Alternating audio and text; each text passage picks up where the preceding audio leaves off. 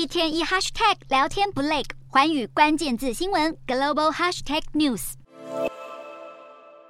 科技业的景气寒冬似乎没有尽头哦，甚至这一波成长失速浪潮呢，还波及到了制造业，拖累了全球的企业获利。根据统计呢，上一季二零二二年十月到十二月，全球企业纯益合计值是九千一百二十五亿美元，比起去年的同期大减了百分之二十，是连续第三季陷入萎缩，而这也创下了两年半以来最大减幅。在全球十七业当中呢，有多达十四业种获利腰斩，包含了苹果等等美国五大科技公司也都难逃获。获利萎缩的命运，其中亚马逊呢，受到了通膨以及云端事业成长放缓的影响，纯益暴减了百分之九十八。另外，Meta 纯益也大减百分之五十五。科技业惨兮兮，制造业当然也不会好过了。电子零件、半导体出货减少，不少的大厂呢，上一季的纯益都萎缩了两成。除了晶片大厂英特尔陷入亏损，液晶面板厂 LG Display 更是连三季亏损。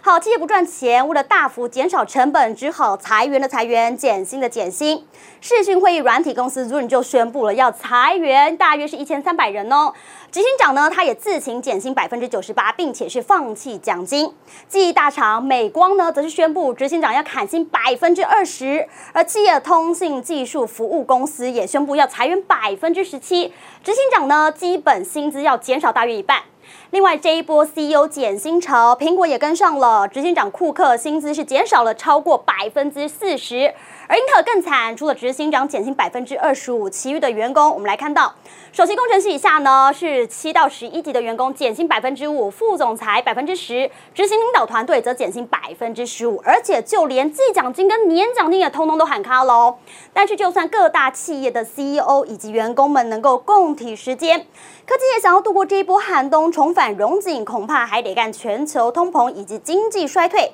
什么时候能够缓下脚步。